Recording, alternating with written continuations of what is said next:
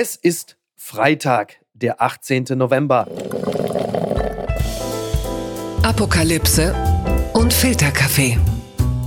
Die frisch gebrühten Schlagzeilen des Tages.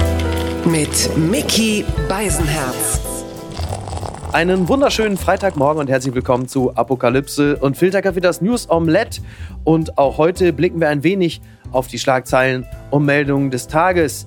Ja, es kann sein, dass Nancy Pelosi den Vorsitz des Repräsentantenhauses abgibt, aber wir blicken weiterhin auf das, was wichtig ist, was ist von Gesprächswert, worüber lohnt es sich zu reden. Und äh, es ist schön, dass sie endlich mal bei uns zu Gast ist. Äh, wir alle hier sind große Fans von ihr. Sie ist ehemalige Profifußballerin, sie ist Aktivistin und Initiatorin von Scoring Girls. Das äh, Soziale liegt ihr in der Familie, denn sie ist ja auch die, die Schwester unserer Bundeskanzlerin Düsen Tekal. Guten Morgen, Tuba Tekal. Guten Morgen, Micky. Ich habe äh, mitbekommen, dass die sogenannte Black Friday Week jetzt beginnt und passend dazu entlässt Amazon äh, 10.000 Mitarbeiter. Fast schon auch eine, eine Art zynische Wahl des Begriffs, oder? Absolut. Ich hatte, ich konnte mit Black Friday tatsächlich noch nie sonderlich viel anfangen, muss ich zugeben. Ich merke schon, dass das für Bürgerinnen und Bürger mitunter eine Rolle spielt, als mein Friseur letztens erzählte, dass er einen neuen Fernseher braucht und darauf wartet, dass der Black Friday endlich kommt. Daran erkennt man schon, dass es durchaus äh, mittlerweile schon eine, eine feste Marke im Kalender ist. Aber dass natürlich Amazon jetzt pünktlich dazu 10.000 Mitarbeiter entlässt, äh, sollte einen vielleicht auch nochmal dazu bringen, darüber nachzudenken, wo man so seine Gerätschaften kauft. Du hast ja äh, zwei Wohnsitze. Du äh, erwische ich, jetzt pass auf, jetzt kommt die klassische Landsfrage. Äh, Tuba, wo erwische ich dich gerade? gerade bin ich in Köln. Ah ja. Und ab Montag dann wieder in Berlin. Die Frage ist ja die, denn es ist ja so, dass die Wahl zum Abgeordnetenhaus in Berlin wiederholt werden muss. Knüpft sich natürlich jetzt die Frage an, gilt das dann auch für dich, Tuba? Das gilt nicht für mich, weil ich habe meinen Erstwohnsitz hier in Köln. Ah, ja. Und ich habe aber das ganze Chaos damals beobachtet und meine Schwestern mussten auch ewig lange anstehen. Ähm, da haben wir uns eh schon gewundert, was das alles soll, aber ganz schönes Chaos auf jeden Fall. Das ist ja insofern auch interessant, als dann Menschen wie zum Beispiel Bettina Jarasch, die Grünen-Chefin in Berlin, sich jetzt natürlich auch in Stellung bringt und dann gerne erste Bürgermeisterin werden möchte. Franziska Giffey, die ja noch die erste Bürgermeisterin ist, trommelt jetzt ebenfalls und sagt, wir kriegen es hin, wo andere sagen, naja, ihr seid ja auch diejenigen, die die Wahl verkackt haben und zwar die Wahl auch, also jetzt in organisatorischer Sicht. Das ist schon spannend und die seltene Situation, dass Bürgerinnen und Bürger nach einem Jahr die Gelegenheit haben, diese Wahl nochmal unter sagen wir, nach einem Jahr Schnupperkurs jetzt einfach nochmal neu zu wählen und zu sagen, also nach allem, was wir jetzt gerade so wissen, da liegt ja übrigens ja auch äh, jetzt schon mal der Krieg dazwischen, was vielleicht auch für die Linkspartei jetzt nicht besonders günstig ist. Das stimmt allerdings und ich bin auch, wie gesagt, sehr gespannt, weil normalerweise ist es ja dann so, dass die Politiker sich dann oder Politikerinnen sich dann auch zurücklehnen können, erstmal mhm. in Anführungsstrichen. Und äh, ja, und hier äh, ist es dann eben so, dass sie nach einem Jahr jetzt wieder ein bisschen zittern müssen und jetzt werden wahrscheinlich wieder die Türklinken geputzt. Absolut. Jetzt war natürlich zunächst die Frage, welcher Termin wird es? Da war völlig klar, am 25. September 2023 ist Berlin-Marathon. Da war im Grunde schon logisch, das wird es. Es wird aber jetzt wohl der 12. Februar, ein wahrscheinlich trister, freudloser Tag, an dem man sonst nichts anderes zu tun hat. Von daher kann man da auch mal, äh, mal wieder so sieben, acht Stunden äh, Schlange stehen. Aber wir kommen zunächst einmal hierzu. Die Schlagzeile des Tages. Niemand will Gianni Infantino als FIFA-Präsident verhindern.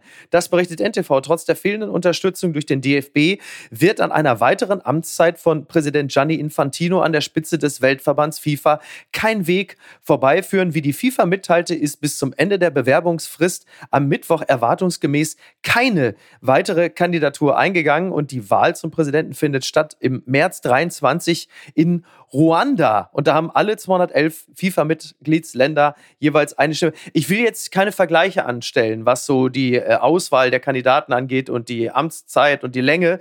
Aber ähm, wenn Gianni Infantino sich einen sehr, sehr langen Tisch bestellen würde, wäre auch keiner mehr überrascht, oder? Nee, definitiv nicht. Und äh, die FIFA hat hier jetzt auch nochmal gezeigt, also oder mal wieder geschafft, ihr Image noch weiter zu verschlechtern, glaube ich. Erstaunlich. Auch wenn es fast nicht möglich ist, das zu tun. Aber ich glaube auch äh, die Äußerung von ihm, auch jetzt während dieser ganzen Kritik ähm, an dieser Weltmeisterschaft in Katar, all das, was er so von sich gibt, wie äh, dass er beispielsweise sagt, dass WM-Teilnehmer sich am, am besten nicht an Moralverträgen beteiligen sollen, mhm. lässt ja auch irgendwie keinen Zweifel an seiner Skrupellosigkeit und dass so jemand da jetzt irgendwie, dass man weiterhin auf ihn setzt, sage ich jetzt einfach mal, ist ja dann auch schon sehr, sehr peinlich, aber auch definitiv ein falsches Zeichen. Und ähm, total entgegengesetzt zu dieser Kritik und diesem Boykott und allem, was gerade eigentlich passiert. Fand ich auch sehr spannend, dass ähm, gerade genau das, was du sagst, eingedenk dessen, dass es unglaublich viel Kritik gibt, dass es jetzt noch offenbarer ist als sonst, was für ein seltsames System und für, für eine seltsame Organisation die FIFA ist. Und trotzdem findet sich noch nicht mal ein Gegenkandidat. Also mehr Seilschaften und dubiose Netzwerke kann es ja kaum geben, als dass das Endergebnis ist, naja, wir haben das alles zur Kenntnis genommen, was hier passiert und unser Ergebnis Ergebnis ist, einen besseren als Infantino kann es nicht geben. Finde ich schon spannend. Ja, das ist sehr spannend. Und äh, ich war ja jetzt gerade bei Hard Aber Fair und dann wurde er gefragt, ob er der Reparateur ist. Und äh, ah, ja. da war die Antwort von allen ganz klar nein. Und ich denke, das sehen ganz viele andere genauso. Und deswegen zeigt das noch einmal mehr, so wie du es gerade, das lässt eigentlich gar keinen Zweifel an diesem korrupten Verband. Andererseits, wenn äh, Donald Trump sich als großen Versöhner und Reparateur der Republikanischen Partei sieht, äh, wie er ja gerade angekündigt hat, äh, dann kann natürlich Infantino auch die FIFA von, wie man so schön sagt, von innen heraus reparieren. Klasse. Blattgold. Das ist nicht angemessen. Xi Jinping rügt Kanadas Premier Justin Trudeau vor laufender Kamera. Das berichtet der Tagesspiegel. Der chinesische Staats- und Parteichef tadelt den kanadischen Premier am Rande des G20-Gipfels. Eine Videoaufnahme belegt den emotionalen Ausbruch. Xi Jinping hat gesagt, alles, was wir gestern diskutiert haben, ist Zeitungen zugespielt worden. Das ist nicht angemessen. Das hat er vor der Kamera zu Trudeau gesagt und er war auch äh, sichtlich verärgert und so hat man ihn selten gesehen, weil er fällt bei offiziellen Besuchen damit auf, keine keine Gefühlsregungen zu zeigen, wird kontrolliert und routiniert. Und äh, anders jetzt gegenüber Trudeau. Also ist es tatsächlich so, also Xi Jinping hat in der Regel ja eher äh, sag mal, die, die mimische Bandbreite von Jill Schweiger. Dass der so aus der Haut fährt, das finde ich äh, schon auch erstaunlich, zeigt aber letzten Endes auch, wie dünnhäutig dann selbst so ein Machthaber Chinas ist. Ja, absolut. Ähm, ich muss aber auch sagen, also privat hätte ich jetzt zum Beispiel auch keinen Bock, dass äh, meine Sachen weitererzählt werden, bin ich ganz ehrlich. Ähm, auch wenn wir beide ja. uns jetzt so unterhalten, ne, möchte ich auch nicht, dass das irgendwer anders wird. nee, aber ganz ja, ehrlich, aber. Es wird eng heute. ja, ich glaube auch. Nein. Aber in der Politik ist es ja auch ein ganz anderes Setting. Das ist ja, da bedarf es ja auch so einen viel reiferen Umgang mit. Und ähm, ja. deswegen, weiß ich nicht, oder ein diplomatischer Dialog. Äh, aber da so aus der Haut zu fahren, ist schon, also so kennt man ihn tatsächlich nicht. Und äh, deswegen war das auch mal sehr interessant, ihn so, so zu erleben. Absolut. Also ich meine, es kann ja auch umgekehrt laufen. Ne? Wir erinnern uns an äh, den Februar 2022. Da war Olaf Scholz bei Putin. Man hatte hinter verschlossenen Türen Dinge besprochen. Man war sich vermeintlich einig. Man stand dann und trat ruhig vor die Kamera und man hatte das Gefühl, da siehst du, in aller Seelenruhe wurde ja alles besprochen. Und ein paar Tage später hat Putin gesagt, ich überfall die Ukraine jetzt trotzdem. Also Emotionalität muss nicht automatisch immer der Ausdruck sein von abkippenden ähm, Verhältnissen. Aber es ist, es ist schon tatsächlich ein interessantes, so ein bisschen so ein Mean Girls Schulhof-Niveau, äh, das da herrscht. Oder so ein bisschen wie bei Brit. Irgendwie, dass dann Brit irgendwann demnächst sagt, also Justin, Justin, hier hinter der Studiotür, da wartet jemand, der dir jetzt etwas sagen will. Auftritt Xi Jinping, da geht die Tür auf und da kommt der Wutschnaufen rein und sagt, weißt du was, du bist, Lügen tust du, das bist du. Also.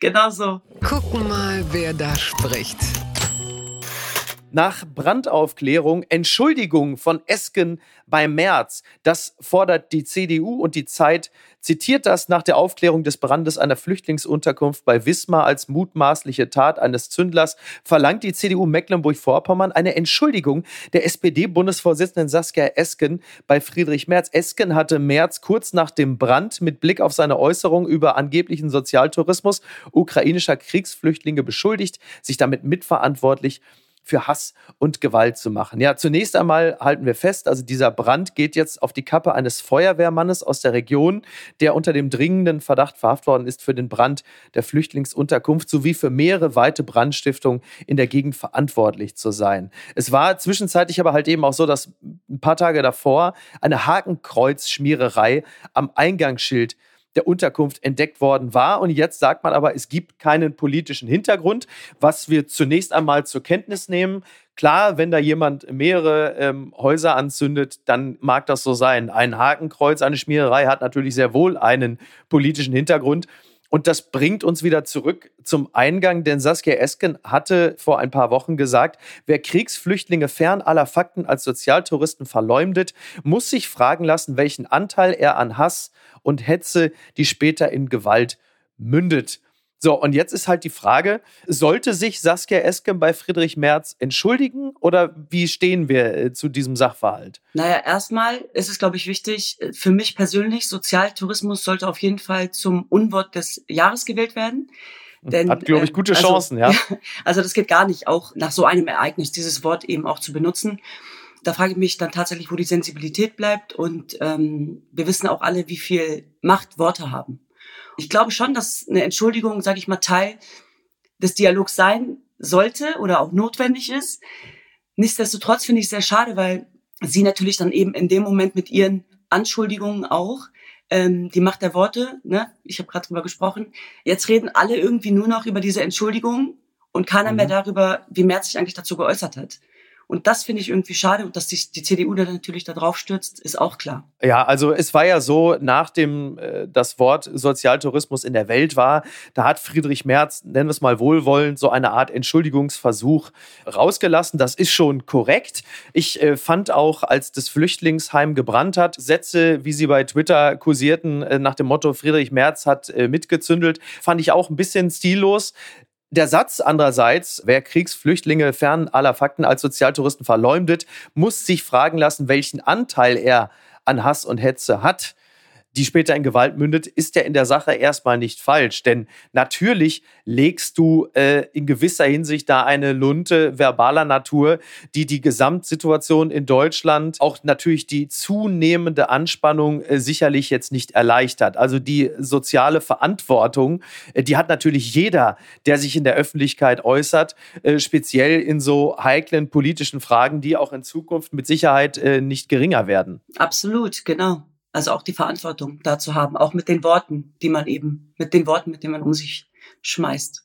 Ansonsten ist es natürlich auch ein äh, parteitaktisches Manöver, also dass die CDU Mecklenburg-Vorpommern da jetzt irgendwie äh, aus der Ecke kommt und äh, jetzt von Esken da eine Entschuldigung verlangt. Das ist ja auch nicht ungewöhnlich und machen wir uns nichts vor. Also im gesellschaftlichen und vor allem politischen Mit- und vor allem Gegeneinander hast du das natürlich jetzt momentan jeden zweiten Tag, dass irgendwer von irgendwem eine öffentliche Entschuldigung verlangt, weil das jetzt gerade irgendwie auch so en vogue ist. Da muss man sich jetzt auch nicht immer drauf einlassen. An dieser Stelle sei übrigens noch kurz angemerkt, äh, dass der Drohbriefschreiber im NSU 2.0 Prozess zu rund sechs Jahren Haft verurteilt worden ist. Er hat immerhin 81 Drohschreiben an öffentliche Persönlichkeiten verschickt und äh, Alexander M. soll fünf Jahre und zehn Monate ins Gefängnis.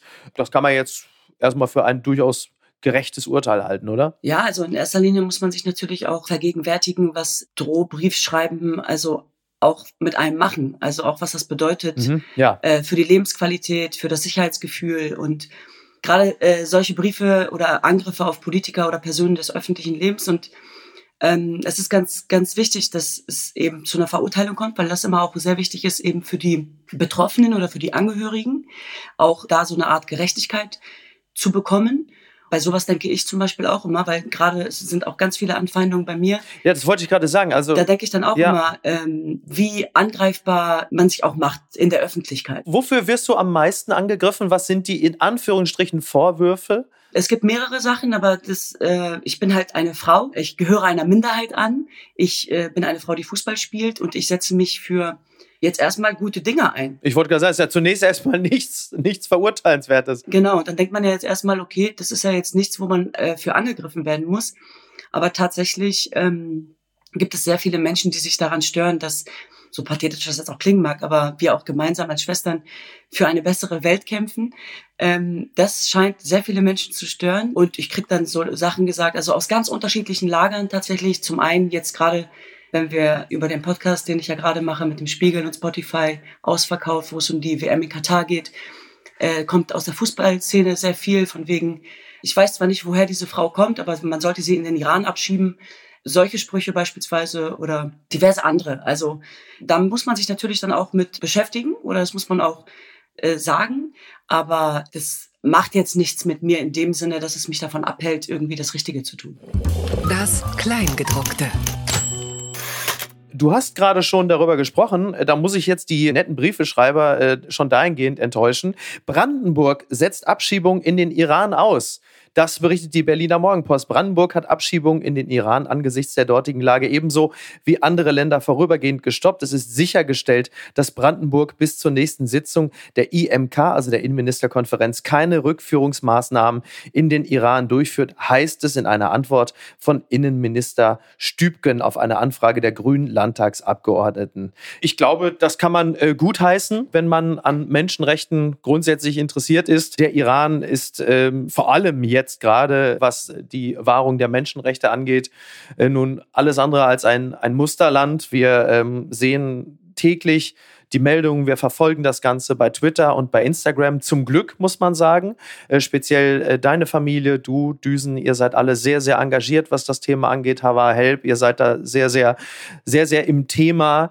Welche Meldungen bekommt ihr aus dem Iran? Was wird euch zugetragen, was wird euch zugespielt, wie es dort gerade aussieht? Die, die es vielleicht nicht sehen oder sich gerade nicht damit beschäftigen, es ist sehr wichtig, dass da tagtäglich Menschen umgebracht werden. Wir reden hier von Kindern, Frauen, Männern.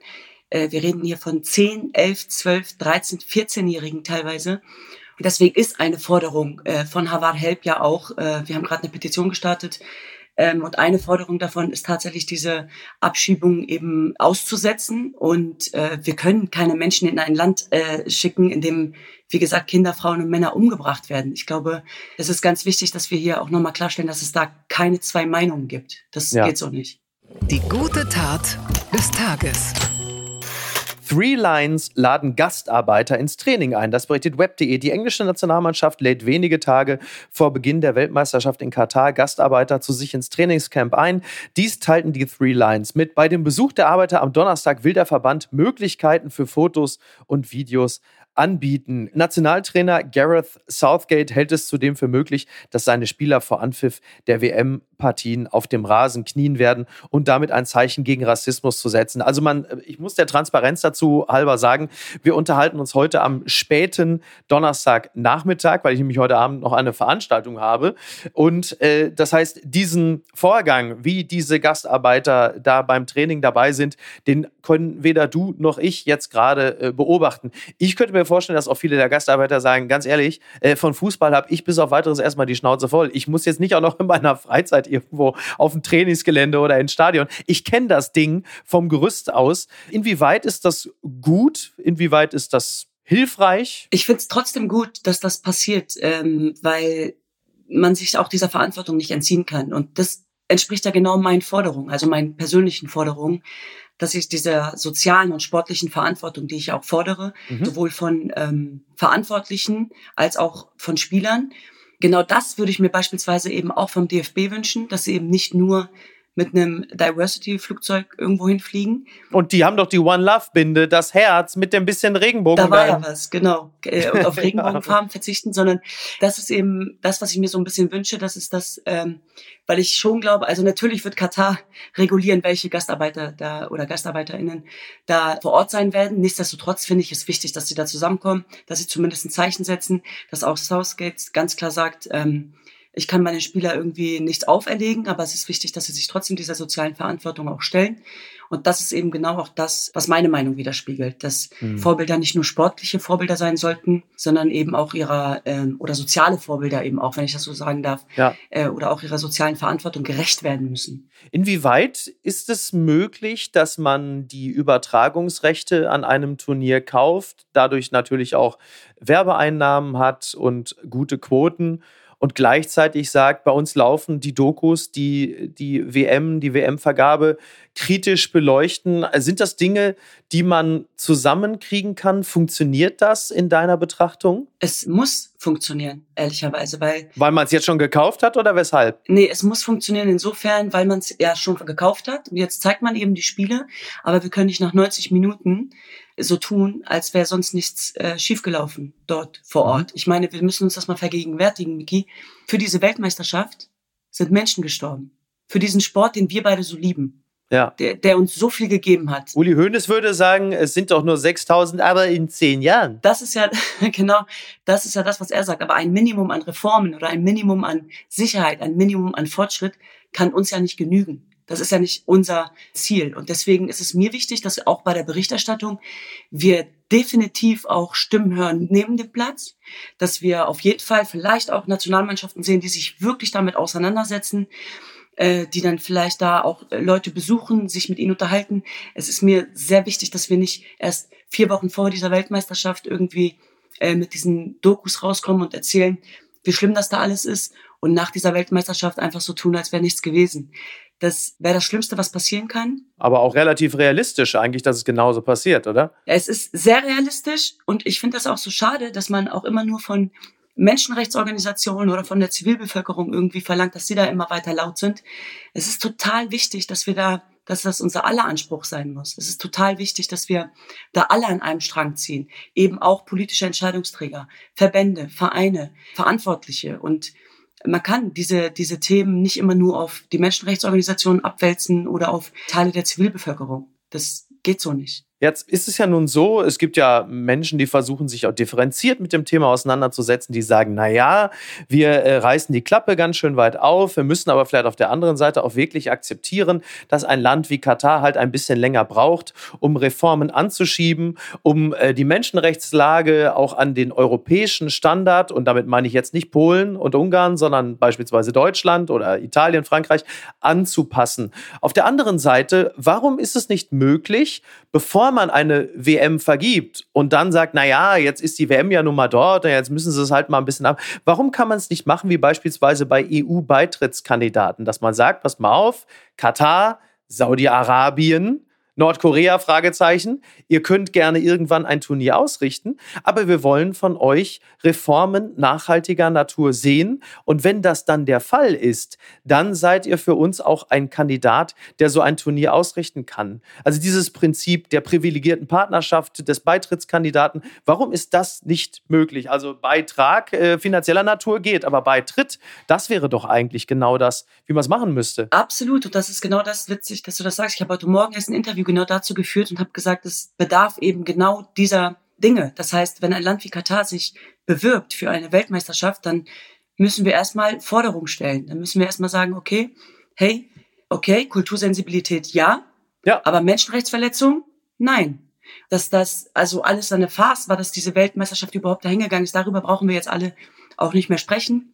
Es ist passiert, diese Weltmeisterschaft wird auch stattfinden und nichtsdestotrotz müssen wir uns die Frage stellen, wie können wir aber so ein Land auch noch mit so einer Weltmeisterschaft belohnen? Ja. Also wir belohnen ja dieses Land damit, äh, dass es eben diese Menschenrechte verletzt und das ist denen auch egal. Und nichtsdestotrotz, gerade bei unserem Podcast ausverkauft, setzen wir uns ja genau mit dieser Komplexität auseinander. Das heißt, auch wie der europäische Fußball beispielsweise davon profitiert und, und, und. Das sind mhm. ganz, ganz viele wichtige Fragen, denen wir da auf den Grund gehen und ich sage es gerne nochmal, ein Mindestmaß an Reformen oder das Minimum an Reformen, das reicht definitiv nicht aus. Und ich mache es gerne an einem Beispiel fest. Vorgabe der FIFA war, jedes Land, das eine WM ausrichtet, muss ein Frauennationalteam haben. Mhm. Und kurz vor der Vergabe gibt es dieses Frauennationalteam. Und äh, paar Jahre nach der Vergabe gibt es dieses Frauennationalteam eben nur noch auf dem Papier. Also die existieren ja. eigentlich. Äh, die spielen keine Spiele mehr, die existieren eigentlich nicht mehr. Deswegen müssen wir uns natürlich berechtigterweise die Frage stellen, wie ernst Katar das mit ihren Reformen oder seinen Reformen auch meint. Und im Moment gelten die Reformen ja auch nur für die WM-Baustellen. Aber was ist mit den ganzen anderen Gastarbeiterinnen? Und ich glaube, das ist etwas, dem wir auch nachgehen müssen und wo wir auch äh, weiter laut sein müssen und äh, weiter darauf aufmerksam machen müssen. Und das ist aber auch die Verantwortung des Weltverbands an, in erster Linie und äh, eben auch der nationalen Verbände. Und bei der Frage, was äh, der Einzelne, die Einzelne tun kann, hätte ich noch mal einen kleinen Vorschlag. Der ist auch hier schon mal gefallen im Podcast. Und zwar gibt es unter dem Hashtag Katar kontern die Initiative vom Palais Flux. Das will ich an der Stelle gerne noch mal erwähnen, denn Palais Flux spendet einen Euro für jedes Tor, das fällt. Das Geld spenden wir an die in Berlin ansässige NGO Discover Football, die unter dem Motto Frauen stärken durch Fußball weltweit agiert und muslimische Frauen gezielt im Blick hat. Äh, wer macht mit? Naja, also als Privatperson Person oder mit der Firma kann man dabei sein unter mitmachen at palais, also P-A-L-A-I-S minus flux mit Doppel-X.de De. Und ähm, ja, für jedes Tor kann man einen Euro spenden. Es finden 64 Spiele statt. Die höchste Torzahl wurde 1998 und 2014 mit jeweils 171 Toren erreicht. Und man muss die Spiele noch nicht einmal schauen, um entsprechend spenden zu können. Und jetzt sprechen wir doch über eine Sache, die ich auch interessant finde. Bitte empören Sie sich jetzt. Wir bleiben im Turniermodus. People think France's new Olympic mascot looks like a clitoris in trainers. Das meldet Metro UK. Ja, die Maskottchen für die Olympischen bzw. Paralympischen Spiele 2024 sind vorgestellt worden. Das sind zwei dreieckige Plüschfiguren. Da sieht man sie. Sie haben so blaue Beine und äh, Sneakers und Turnschuhe an. Und eigentlich sollen sie erinnern an die Hüte bei der Französischen Revolution. Aber viele sagen, das sieht halt einfach aus wie eine Klitoris in Turnschuhen.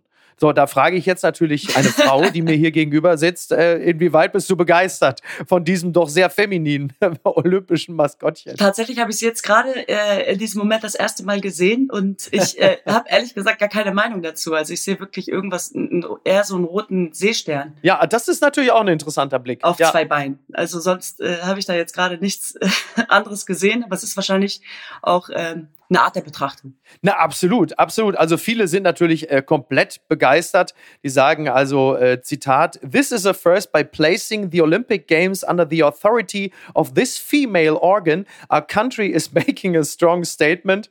Und das ist natürlich fantastisch. Also sie nennen es the Olympic Clit.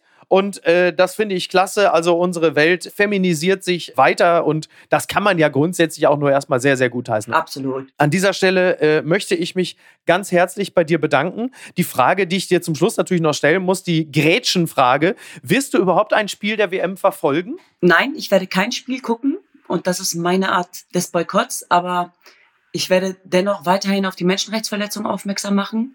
Und ich will und kann auch niemandem verbieten, diese Weltmeisterschaft zu schauen. Ähm, dennoch wünsche ich mir eine ehrliche Auseinandersetzung damit.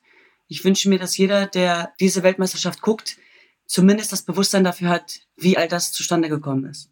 Ich für meinen Teil kann das nicht hundertprozentig versprechen, kein Spiel zu gucken. Was ich versprechen kann, ist, dass ich mit diesem Turnier kein Geld verdienen werde. Das ist ja auch schon mal nicht so verkehrt. Das wird mich sogar eher Geld kosten, fürchte ich. Das wird also das größte Ehrenamt meines Lebens, die ganze Scheiße. Ich bin froh, wenn das vorbei ist. Ich bin nämlich ein großer Freund des Geldverdienens und äh, bin ein großer Feind des Geldverlierens. Und was meine WM-Stimmung angeht, sage ich mal so viel. Also ich bin am Mittwoch durch Berlin, durch Mitte spaziert. Es war circa 18.20 Uhr. Ich eilte zurück zum Hotel, weil ich wollte unbedingt exklusiv mit Frau Geludowig gucken gucken, telefonierte mit Niki, meiner Frau, liebe Grüße an dieser Stelle, die sagte, exklusiv kommt doch heute gar nicht, weil es läuft ja Länderspiel Oman gegen Deutschland. Ach. Da habe ich nur gesagt, ja, schön, danke, auch da habe ich mich in einen Café gesetzt, habe was anderes gemacht. Also das ist, das ist die Art von WM-Fieber, in dem ich mich gerade befinde. Ja. Das gilt aber für die meisten Deutschen. Also laut Umfragen und laut Quotenmessung ist das derzeit noch nicht ganz so weit. Aber wir wissen auch andererseits, äh, wie die Deutschen so, so drauf sind. Ja, ja, ich meine, äh, es gab ja auch ein paar Berichte, die gesagt haben, ja, ja, aber wenn sie weit genug kommen, dann schalte ich vielleicht doch wieder ein.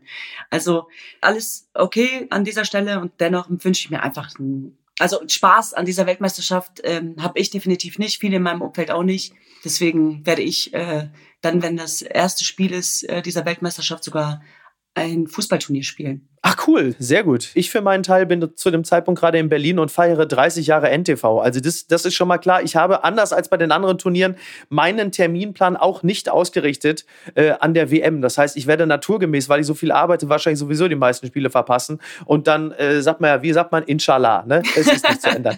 genau so sagt man das. Ich bin mal gespannt, wer am Ende äh, schneller in die Knie geht. Entweder die englische Nationalmannschaft oder der deutsche äh, Turnierverweigerer. Wir werden das äh, intensiv verfolgen, Tuba, und wir werden darüber uns mit Sicherheit noch austauschen. Für den Moment bedanke ich mich ganz herzlich bei dir. Wie schön, dass du äh, bei uns zu Gast gewesen bist und vielleicht magst du ja auch wiederkommen. Das auf jeden Fall. Ich danke dir vielmals. Cool. Lass es dir gut gehen. Tuba, vielen Dank. Ja. Ciao, ciao. Tschüss. Ciao. Apokalypse und Filtercafé ist eine Studio Bummens Produktion mit freundlicher Unterstützung der Florida Entertainment. Redaktion Niki Hassania. Executive Producer Tobias Baukhage. Produktion Hannah Marahiel. Ton und Schnitt Lara Schneider. Neue Episoden gibt es immer montags, mittwochs, freitags und samstags. Überall, wo es Podcasts gibt. Stimme der Vernunft und unerreicht gute Sprecherin der Rubriken Bettina Rust. Hi, ich bin Stefanie Giesinger und das ist mein G-Spot. Der Podcast für all die Themen, die uns täglich beschäftigen. Von Feminismus über mentale Gesundheit zu Fashion, Sex und Liebe. Hauptsache ehrlich, offen und direkt. Oh Gott, mir fällt gerade eine Situation ein. Habe ich noch nie jemandem erzählt. Das erfordert auch viel Selbstbewusstsein und Kraft. Desto öfter man darüber spricht, desto mehr merkt man so, ey, eigentlich sitzen wir alle im gleichen Boot. Also ich weiß ja nicht, wie es euch geht, aber das Erwachsenwerden habe ich mir ganz anders vorgestellt. Statt Antworten habe ich nur noch mehr Fragen. Wann fängt Sex Welchen an? Stellenwert haben Freundschaften? Hast du schon mal einen Orgasmus? Wie finde ich einen guten Umgang mit Social Hast du Media? irgendwelche Tipps? Wo ist der G-Punkt bei Frauen? Und wo bei Männern? Offene Beziehungen. Wie sehen sie aus und wie können sie funktionieren? Also diese Verbindlichkeit, die man sich versucht zu geben mit der Monogamie, ist ja, dass die andere Person nicht geht. Und das Problem ist, wenn ein Mensch morgens aufwacht und nicht mehr will, dann kannst du das nicht ändern. Egal, ob ihr verheiratet seid oder nicht. Wie passen Schönheits-OPs und Feminismus zusammen? Und müssen sie das überhaupt? Wie baut man ein eigenes Business auf und ist seine eigene Chefin? Und da habe ich auch wirklich das erste Mal gesehen, okay, wie es falsch laufen kann, so, weil es ging dann halt so damit los, Markenname, okay, wurde alles gecheckt, wurde nicht gecheckt, wir wurden verklagt. Ist Mode wirklich so oberflächlich oder steckt mehr dahinter? Ich glaube tatsächlich, und darauf bin ich nicht stolz, dass ich Holz in diese Social Media Sphäre gebracht habe. Also es gab schon bei YouTube, aber so Holz? bei Snap Holz, so Klamottenholz. Lasst uns gemeinsam Antworten finden auf all die großen und kleinen Fragen, über die noch viel zu wenig gesprochen wird. Zusammen mit bekannten Menschen, Freundinnen und Expertinnen lernen wir dazu und teilen gemeinsam einen Spot, an dem keine Frage tabu ist und alle willkommen sind. Jeden Mittwoch tauchen wir mit Leichtigkeit tiefer in Themen ein, die uns bewegen. G-Spot. Ab sofort überall, wo es Podcasts gibt. Ich freue mich drauf. Ich werde feucht, ich werde erregt am Körper und ich gehe dabei so wow, wow, wow, wow. wow.